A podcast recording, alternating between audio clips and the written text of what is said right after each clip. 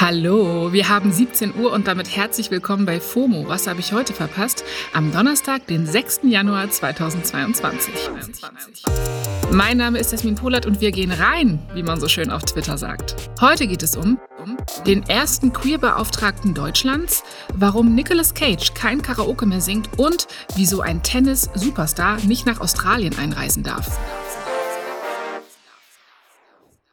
Many of us have those stubborn pounds that seem impossible to lose, no matter how good we eat or how hard we work out. My solution is PlushCare. PlushCare is a leading telehealth provider with doctors who are there for you day and night to partner with you in your weight loss journey. They can prescribe FDA-approved weight loss medications like Wagovi and Zepbound for those who qualify. Plus, they accept most insurance plans. To get started, visit plushcare.com slash weight loss. That's plushcare.com slash weight loss. Wir starten mit guten Nachrichten. Deutschland hat jetzt seinen ersten Queer-Beauftragten. Ja! Sven Lehmann war bisher queer- und sozialpolitischer Sprecher der Grünen im Bundestag und jetzt wird er der erste Beauftragte der Bundesregierung für die Akzeptanz sexueller und geschlechtlicher Vielfalt. Der Queer-Beauftragte das hat das Bundeskabinett gestern in einer Sitzung beschlossen. Das Amt wird neu geschaffen und für diese Entscheidung gab es online richtig viel positives Feedback. Auch Maria Popov findet das richtig gut. Hi, mein Name ist Maria Popov. Ich bin Journalistin und Moderatorin, unter anderem bei Auf Klo. Und für mich ist eine absolute Good News, dass Sven Lehmann zum Queerbeauftragten der Bundesregierung ernannt wurde das ist ja ein total neu geschaffenes Amt und das zeigt für mich schon mal, dass auch Queerpolitik Wert gelegt werden soll. Und das ist richtig nice, weil es auch echt super viel zu tun geben wird. Und ich bin total hyped auf eine kommende Legislaturperiode, die zum Beispiel das sogenannte Transsexuellengesetz reformieren soll und auch mir persönlich den Ausblick auf eine gleichberechtigte Familienplanung gibt. Also let's go Sven Lehmann von mir.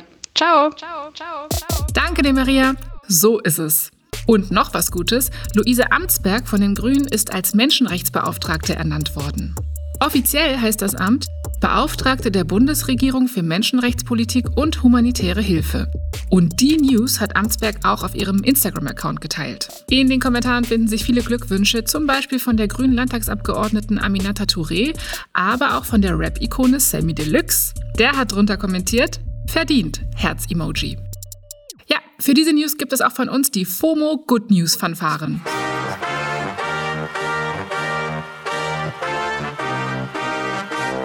Nicht so gut, der Schauspieler Nicolas Cage singt kein Karaoke mehr und zwar wegen uns.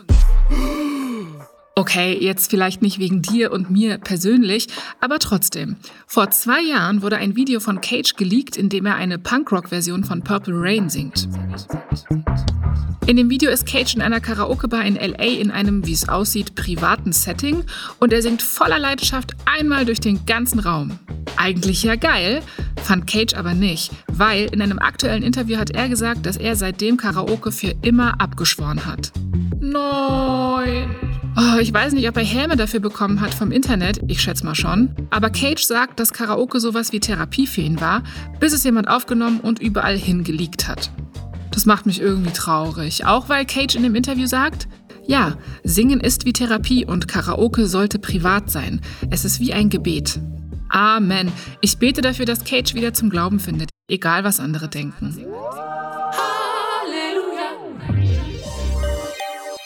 Apropos Glauben, der Papst hat sich kritisch zu kinderlosen Paaren geäußert. In einer Generalaudienz im Vatikan gestern meinte Papst Franziskus, dass er einen, Zitat, gewissen Egoismus bei kinderlosen Paaren beobachten würde und dass Haustiere vermehrt den Platz von Kindern einnehmen würden, also Menschen eher zwei Hunde haben als Kinder. No offense, Herr Papst, aber ein liebgemeintes Next. Wir haben eigene Probleme. Eine News, die seit gestern meine Timelines dominiert, kommt aus der Tenniswelt. Die Reise vom serbischen Tennis-Superstar Novak Djokovic nach Australien.